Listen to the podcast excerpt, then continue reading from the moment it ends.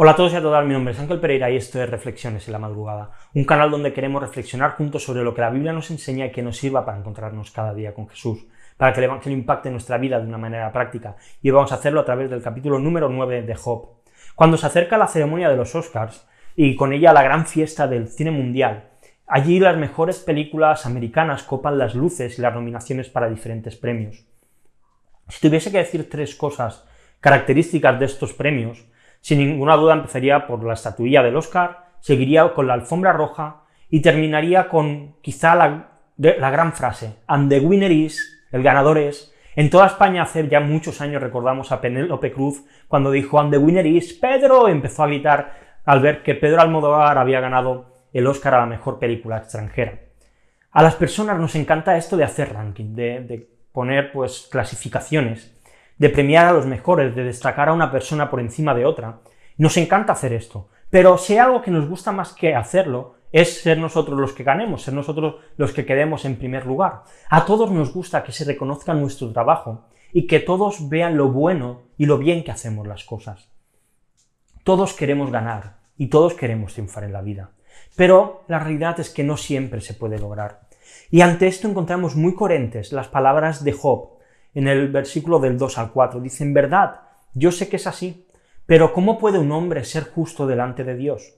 Si alguien quisiera discutir con él, no podría contestar ni una vez entre mil. Sabio de corazón y robusto de fuerzas, ¿quién lo ha desafiado sin sufrir daño?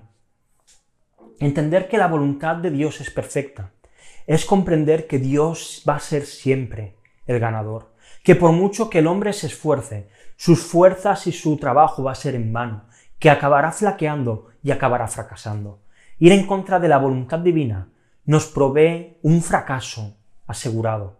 ¿Acaso se va a equivocar Dios en sus designios? ¿Habrá algún hombre que pueda discutir con Dios y salir victorioso? Dios es capaz de torcer la voluntad del hombre más poderoso. Lo vemos con Faraón, el cual siempre se opuso porque Dios endureció su corazón. Y es que a Dios le importa más su propia gloria que la vida de cualquier hombre o de cualquier mujer. Su propio nombre es el primer y mayor amor de Dios. Él es el motor de sus acciones y de sus designios. Dios hace todo por amor de su nombre y lo hace para alabanza de su gloria. En Efesios 1 del 11 al 14 Pablo escribe, también en él hemos obtenido herencia habiendo sido predestinados según el propósito de aquel que obra todas las cosas conforme al consejo de su voluntad, a fin de que nosotros, que fuimos los primeros en esperar en Cristo, seamos para alabanza de su gloria. En él también ustedes, después de escuchar el mensaje de la verdad, el evangelio de su salvación, y habiendo creído, fueron sellados en él con el Espíritu Santo de la promesa, que nos es dado como garantía de nuestra herencia, con miras a la redención de la posesión adquirida de Dios para alabanza de su gloria. Qué necio es pensar que el hombre sea algo en comparación con Dios, creer que los designios de Dios puedan variar por una situación humana. Deja de luchar contra Dios, deja de reclamarle y creer que Él es tu siervo y que tiene que hacer lo que tú le digas que haga. Simplemente camina en su voluntad, ama su santidad y busca su rostro cada día. Te dejo dos preguntas, como siempre, para reflexionar. La primera, ¿de qué manera te hace ver la vida saber que Dios siempre es el que gana?